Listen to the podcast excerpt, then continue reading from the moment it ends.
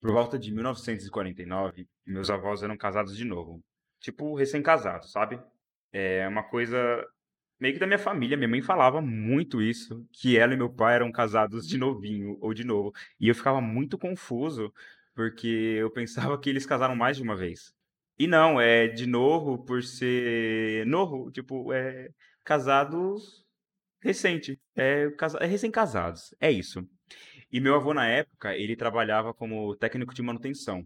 Ele arrumava os frigoríficos da cidade no período da noite. Então, ele tinha uns clientes fixos que sempre ele voltava durante a semana, era uma coisa recorrente. E para quem não sabe, é uma coisa que funciona muito como os shoppings hoje em dia. Porque se você pensa que o shopping fecha depois do expediente, não. Aí começa a manutenção. E a manutenção muitas das vezes se estende para a madrugada inteira. E isso é uma coisa que acontecia naquela época, mas meu avô atendia frigorífico, o barzinho da cidade, sempre aproveitando o período da noite, porque é o período que tem menos movimento.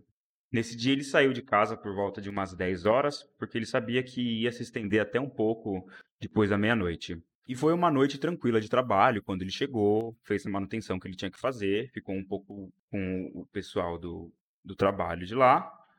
E ele vendo que estava dando meia-noite, ele já estava se preparando para sair.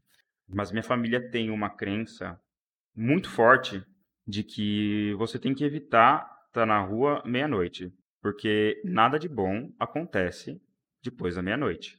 Se você está na casa de algum parente, de um amigo, está vendo no relógio que está batendo meia-noite, ou você se prepara e sai bem antes, ou você sai alguns minutos depois, 10, 20 minutos depois. Porque você pode ver coisa que não é pra ver.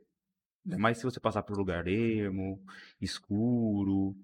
Acho que eles acreditavam que o, o véu, o tecido que divide a, a nossa realidade com, seja lá o mundo espiritual ou, ou sobrenatural, ficava mais fino. Então, vão ter outros relatos que acontecem por volta da meia-noite.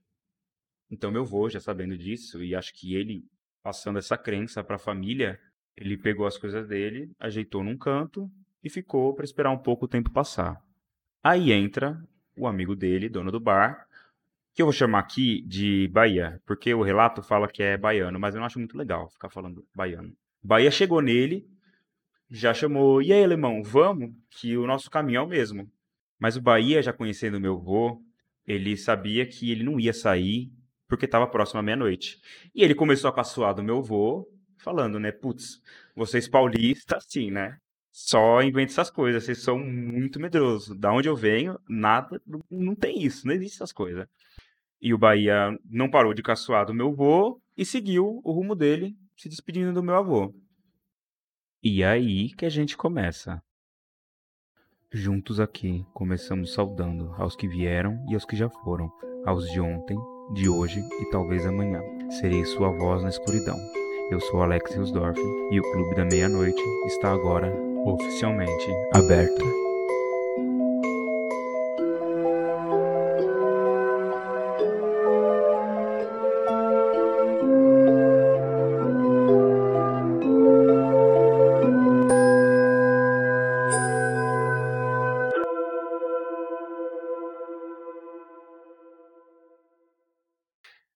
Uns minutos depois, por volta de meia-noite e dez, eu acho, meu avô checou se estava tudo certo, se as ferramentas dele estavam no saco, pegou tudo e começou também a seguir. Lembrando que naquela época, a gente está falando de 49, era chão batido, hectares e hectares de fazendas ou chácaras, pasto, mato alto e mais pasto e mais mato alto. E assim seguia por muitos quilômetros, porque meu avô morava bem afastado do centro da cidade e também era mais ou menos no coração da Serra da Cantareira. Hoje em dia é uma reserva florestal e a única iluminação que eles tinham era da lua. Mas não de muito longe, meu avô começa a escutar grito, barulho, choro e muito. E cada vez que ele se aproximava, ficava mais e mais alto, cada vez mais alto. E lembrando, luz da lua, meu avô começou a seguir o som porque também tem Sussuarana naquela região, e até hoje tem caso de ataque de Sussuarana nessa região. Então acredito que isso fosse muito mais comum naquela época. E o som o levava cada vez mais para um pedaço da mata que era fora da estrada. E a mata ficava cada vez mais densa. Meu avô adentrou essa mata bem devagar e lá no fundo da clareira ele viu que o choro, o grito, o desespero vinha do Bahia, que estava deitado no chão com uma criatura em cima dele. E quem está contando esse relato para mim é uma tia minha, que hoje ela fala que o mais próximo que a gente teria disso seria o quê? Não sei, um ceifador da imagem, porque meu avô falava que era uma criatura alta, que não dava para ver os pés, e aquela criatura pegava o Bahia pelas pernas e batia muito no Bahia. Muito, muito. Que fazia o som, parecia que ecoava na clareira. O som da, dos murros que aquele bicho dava no Bahia. E o Bahia só pedia para aquilo parar o tempo todo.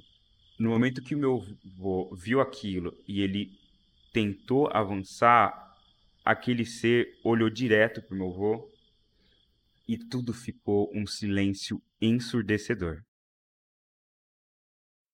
Meu avô, percebendo que aquele ser não queria que ele se aproximasse, ele voltou devagar, não deixou de encarar aquele ser, porque aquele ser não tinha olho para olhar, era só uma figura pálida e seca, segurando Bahia pelas pernas.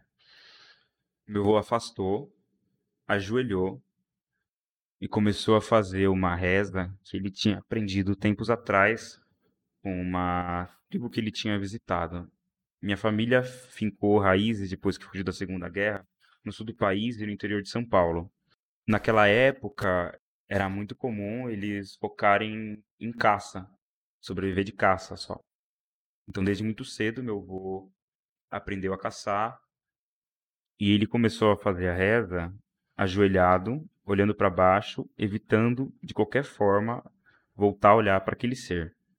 E depois que ele começou a fazer a reza, ele percebeu que o silêncio deu lugar ao som das folhas, do mato, das árvores, e o Bahia parou de gritar e chorar. Quando meu avô acabou a reza, ele olhou e aquele ser não estava mais ali. Ele entrou na clareira, colocou o Bahia nos ombros do jeito que dava e seguiu como se não houvesse amanhã. Foi direto para casa, mais alguns quilômetros, chão batido, mato, vegetação alta e só a luz da lua iluminando. E meu avô só querendo apertar o passo cada vez mais, porque estava com aquele receio de que aquela criatura pudesse voltar a qualquer momento para pegar o Bahia. Não dando muito tempo dali, uns 20 minutos andando, ele já avista a porteira da casinha dele com a minha avó e já começa a gritar minha avó para vir ajudar ela, ele. Minha avó saiu correndo de dentro da casa. Tadinha, minha avó era minúscula, era muito baixinha. Então eu imagino ela um saião, um vestidinho batido à noite, meia-noite, que já era tarde, provavelmente estava só esperando meu avô chegar e ela sai correndo para ajudar ele. Meu avô só fala para ela que eles têm que levar o Bahia para casa dele e depois ele explicava tudo o que aconteceu. Minha avó, sem questionar, pega o Bahia de um lado, meu avô pega o Bahia do outro e eles rumam até a casa do Bahia, que não ficava longe da fazenda que meus avós cuidavam. Chegando na fazenda, eles só encontram a mulher do Bahia na casa, falam com ela rapidinho, falam que o Bahia teve uma noite cheia, já que ele era um dono de bar, ele bebeu um pouquinho a mais, teve um acidente na rua, deixou a bicicleta dele para trás, meu avô cruzando o caminho, caminho dele, pegou o Bahia e trouxe para casa. E que estava tudo bem, e depois eles passavam para conversar com ela, para tomar um café e ver como o Bahia estava. Meu avô e minha avó deixaram o Bahia em casa, seguro, viraram as costas e pegaram o caminho para casa deles de novo sem trocar uma palavra, sem trocar um olhar. Eles só foram para casa e encerraram a noite ali. Os dias se passaram. Meu avô e minha avó preferiram não comentar mais sobre o assunto. Meu avô não quis saber do Bahia, da mulher dele, por esses dias que passaram. Mas, naquela noite, ele teria que voltar até o bar do Bahia para poder fazer a manutenção recorrente que ele sempre fazia. E como a gente é fofoqueiro, por mais que meu avô estivesse com medo, ele resolveu sair de casa um pouco mais cedo e passar na casa do Bahia para saber como que ele estava. Então ele já preparou as coisas, juntou as ferramentas para poder pegar o caminho da roça e foi até a casa do Bahia. Não muito distante, já na porteira da casinha do Bahia, que a gente fala casa, mas são fazendinhas, são chácaras. Ele já avista a mulher do Bahia lá fora, cuidando de algumas coisas. E a mulher do Bahia avista ele e de longe, muito feliz, fala: Ô alemão, como que você tá? Tá tudo bem? Entra. Meu avô abriu a porteira, entrou e foi direto na direção. E meu avô, a mulher do Bahia, o Bahia, minha avó, sempre tiveram uma relação muito legal, eram amigos de muito tempo. E meu avô, meio que sem saber como perguntar, preferiu ficar um pouco quieto. Perguntou como que o Bahia estava, como que foi depois daquela noite, se ele tinha se machucado muito. E a mulher do Bahia respondendo assim, de uma forma básica, não, tá tudo bem, ele ficou muito bem. E foi aí que a mulher do Bahia virou pro meu avô, olhou no fundo do olho dele e perguntou: Alemão, você viu o Bahia apanhando daquele bicho aquele dia, não viu? Meu avô, sem saber o que fazer, só acenou e consentiu que ele tinha visto o Bahia apanhando de alguma coisa. Sem ter nem que perguntar o que era aquilo, a mulher do Bahia começou a contar uma história da vida do Bahia, uns cinco anos antes deles se conhecerem e do Bahia chegar no interior de São Paulo. Ela disse que o Bahia nunca foi flor que se cheira. E realmente, o Bahia, pelo que meu avô contava, e até pelo que eu conheci pouco do Bahia e dos filhos dele, ele era uma pessoa meio complicadinha. E quando ele morava no norte do país, ele era casado com uma outra moça, a gente vai chamar ela de Laura. E a Laura era uma mulher muito boa. E o Bahia era difícil. O Bahia queria manter a Laura em rédeas curtas. Queria impedir tudo que ela fizesse. Ela só fazia o que ele deixava fazer, que era quase nada. Então, para sair de casa, só quando ele saía junto, para ir visitar a mãe só quando ele ia junto, para receber gente em casa só se ele tivesse. Era assim.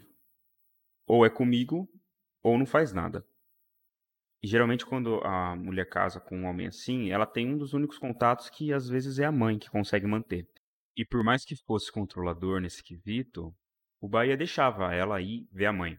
Só que teve uma época que ele não queria mais que ela fosse visitar a mãe e também não queria que a mãe viesse para visitar a filha.